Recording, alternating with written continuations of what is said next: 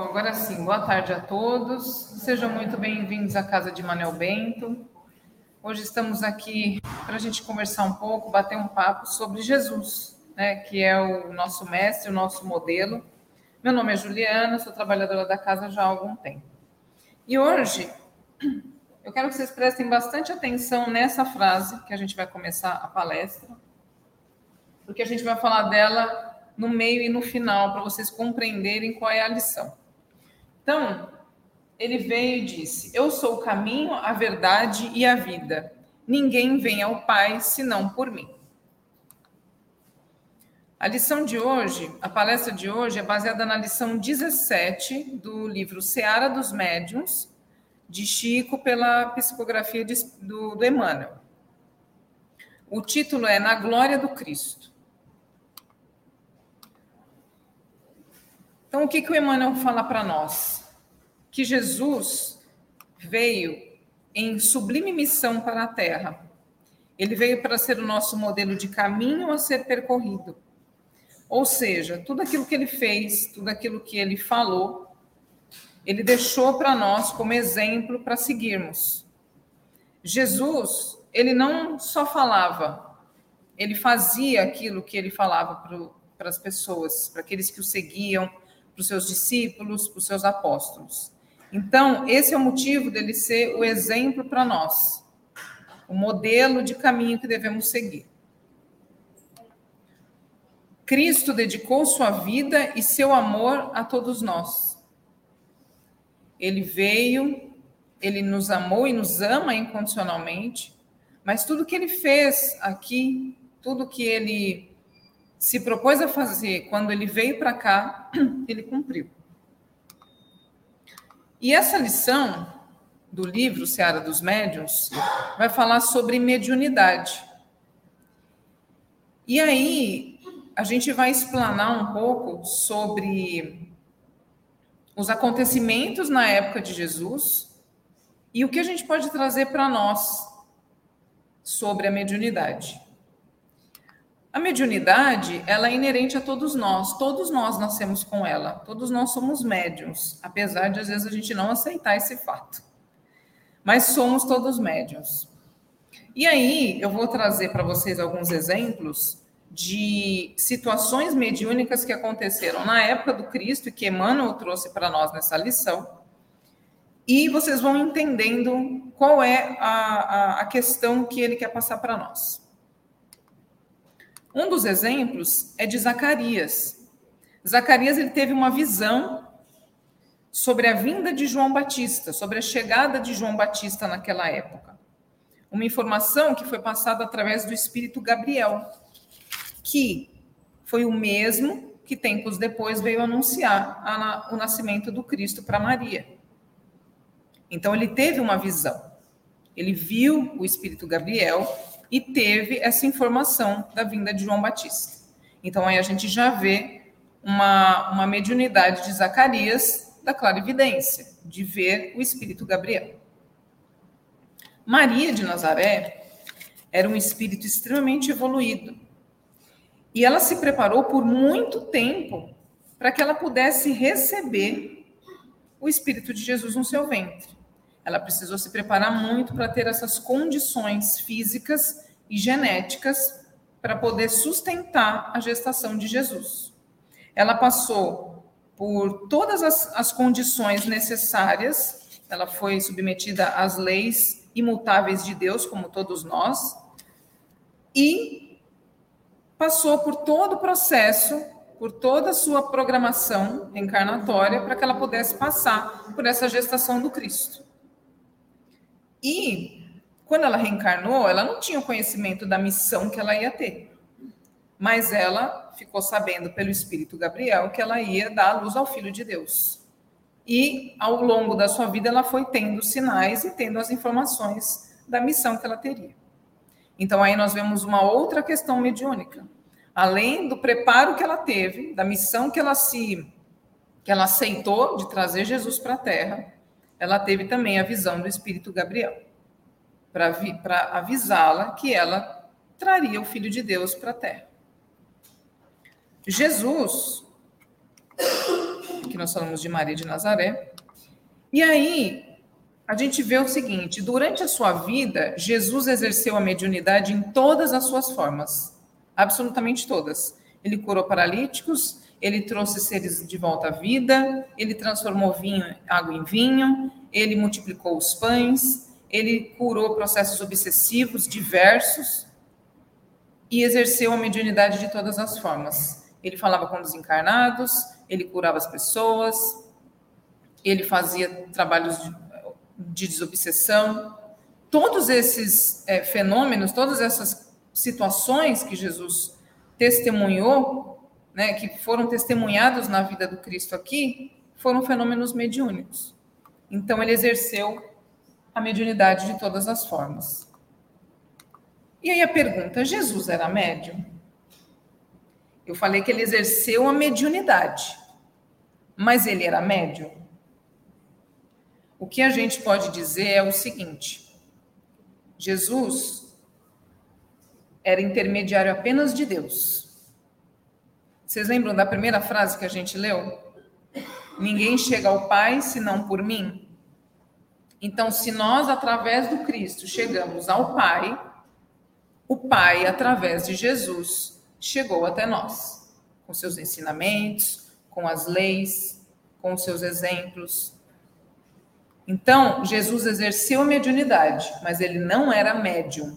Podemos dizer que ele era apenas médium de Deus, porque ele tinha contato direto com o Pai, mas não era um médium como nós. Cristo protagonizou os mais variados testemunhos mediúnicos, pois ele tinha contato direto com Deus. Então, que isso fique bem fixo na nossa mente. Jesus não era médium, mas ele exerceu a mediunidade porque tinha contato direto com Deus. Imaginem vocês, contato direto com Deus. Ele trazia as, as, o seu amor, os seus exemplos, as suas lições diretamente do Pai.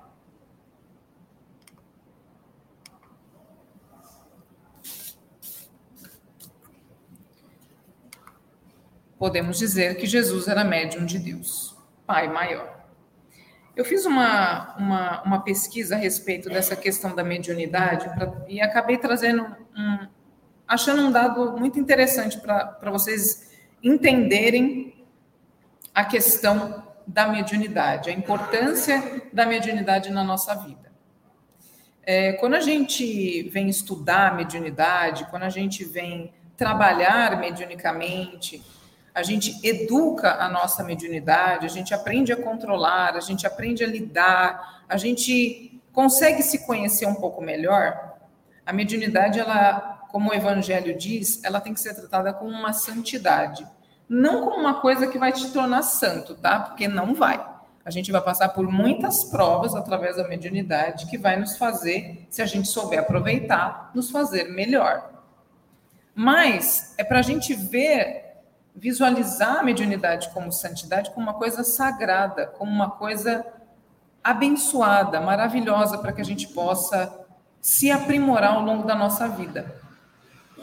E aí, antigamente, nas épocas dos, dos psicólogos, dos psicanalistas, dos psiquiatras antigos, Freud, Jung, todos esses estudiosos, é, toda vez que se deparavam com algum fenômeno mediúnico das pessoas, eles é, diagnosticavam como se, eles, como se as pessoas tivessem uma doença mental, como se mentalmente fossem é, fosse uma, uma, uma patologia, uma doença. E aí, ao longo dos anos, mais foi se estudando, e eu encontrei um artigo de 2017 da Faculdade de Medicina da USP, aqui de São Paulo, que fala o seguinte, que a, a cada vez mais os, os, fenômenos mediúnicos têm sido estudados. E aí, pessoas, eles pegaram um grupo de pessoas, não me lembro agora quantos, mas um grupo grande de pessoas, que tinham o costume de trabalhar mediunicamente, da passividade, de é, psicografar, enfim, todas as questões mediúnicas que a gente trabalha numa casa. E aí eles fizeram um estudo por um tempo com essas pessoas, analisando todas as suas questões emocionais, mentais, fizeram testes, fizeram vários estudos, perguntas, questionamentos. E aí eles se depararam com uma curiosa informação de que todas aquelas pessoas que trabalhavam mediunicamente, que tinham rotineiramente a sua, a sua tarefa mediúnica, o seu trabalho com Jesus, eles perceberam que as pessoas ali estudadas tinham mais saúde mental do que qualquer outro.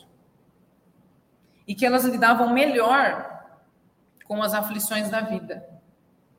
E que elas tinham uma percepção diferente das dificuldades que elas tinham que lidar. Que elas conseguiam administrar de uma forma melhor. E por que isso? Porque quando a gente estuda a doutrina espírita e a gente vai trabalhar mediunicamente depois, a gente já tem informação, a gente é, compreende o que Cristo disse quando ele ia mandar o Consolador. Porque a doutrina, ela nos consola demais, ela nos, ela nos faz compreender o porquê passamos por certas coisas.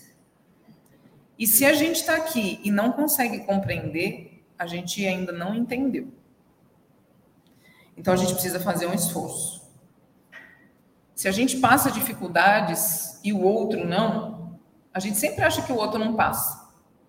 A gente sempre acha que a grama do outro é mais verde que a nossa.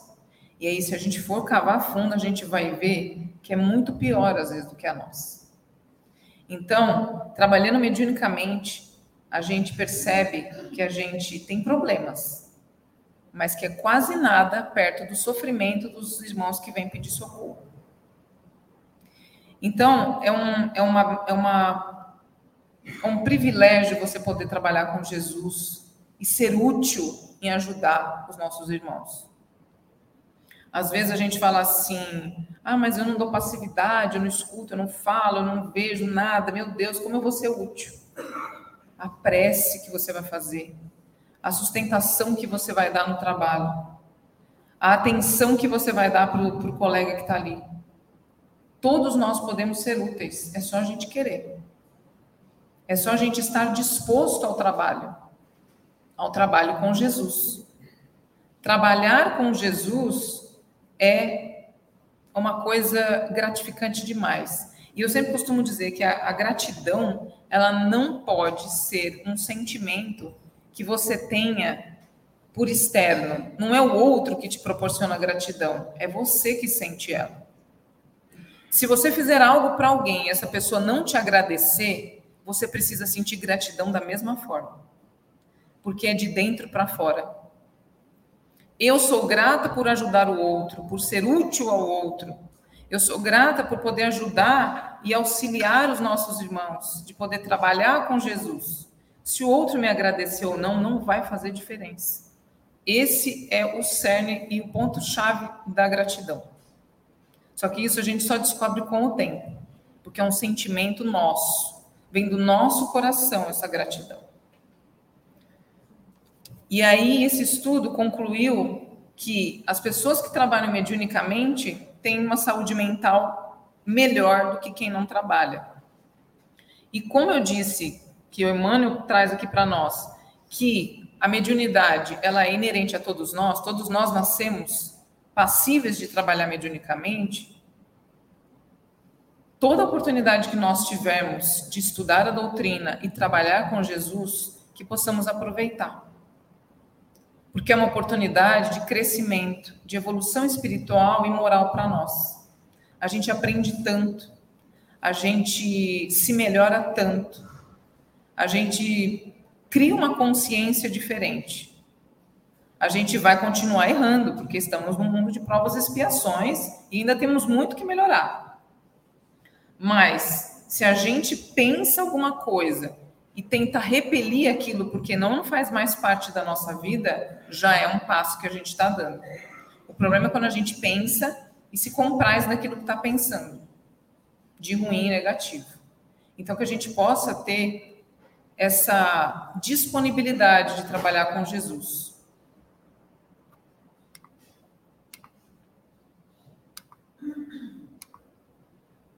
Diante de todas essas questões que eu trouxe de Jesus, conversando com, com os encarnados, é, ele avisou Pedro que os espíritos tentariam ele. Ele avisou Judas sobre a questão que, que lhe assolaria naquele momento. E quando Jesus foi crucificado, ele ainda ajudou um dos ladrões que estavam crucificados do lado dele e disse a um deles que ainda naquele dia estaria com ele no paraíso. Jesus, um espírito extremamente evoluído, um espírito crístico, que veio para a Terra, onde o mundo ainda era extremamente primitivo, e ele crucificado, olhou para o ladrão que estava crucificado do lado dele e disse: Ainda hoje estaremos juntos no paraíso. Vocês já pensaram na dimensão dessa, dessa situação? Imagina você lá, com todos os seus erros,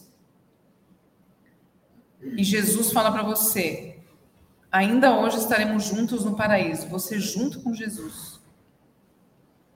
Mas a gente não precisa esperar desencarnar para estar com Jesus. A gente precisa estar com Ele todo dia. A gente precisa trazê-lo para a nossa vida todos os dias, da hora que acorda à hora que vai dormir.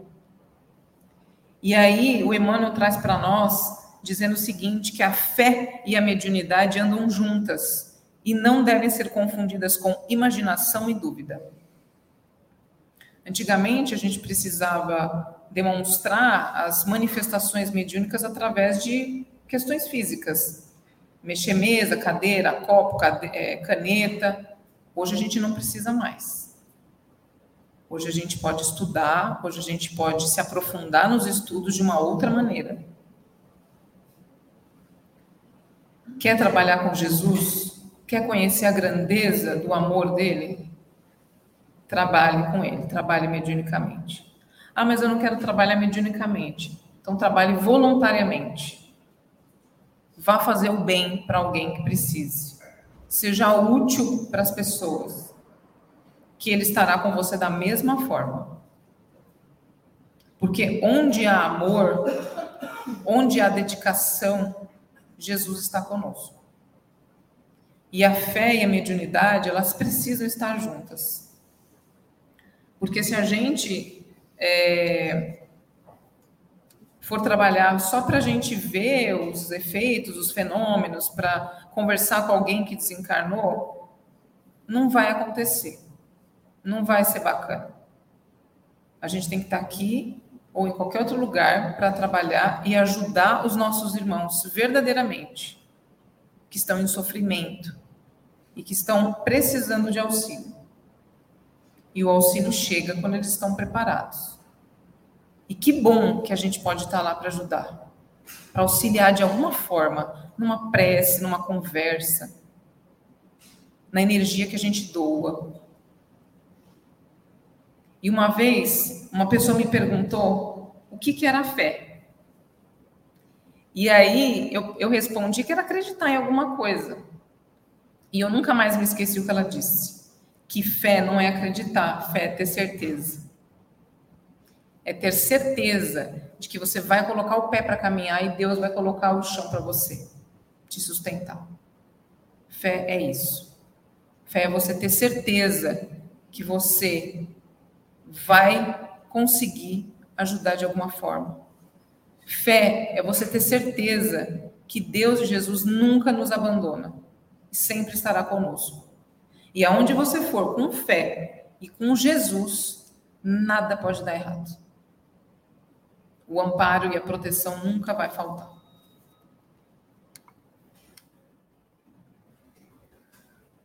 Para a gente usar fé e mediunidade junto, Basta para isso ser verdadeiro, usando o teu discernimento e agindo sempre com muito amor e razão, sabendo sempre que somos apenas instrumentos em constante aprendizado.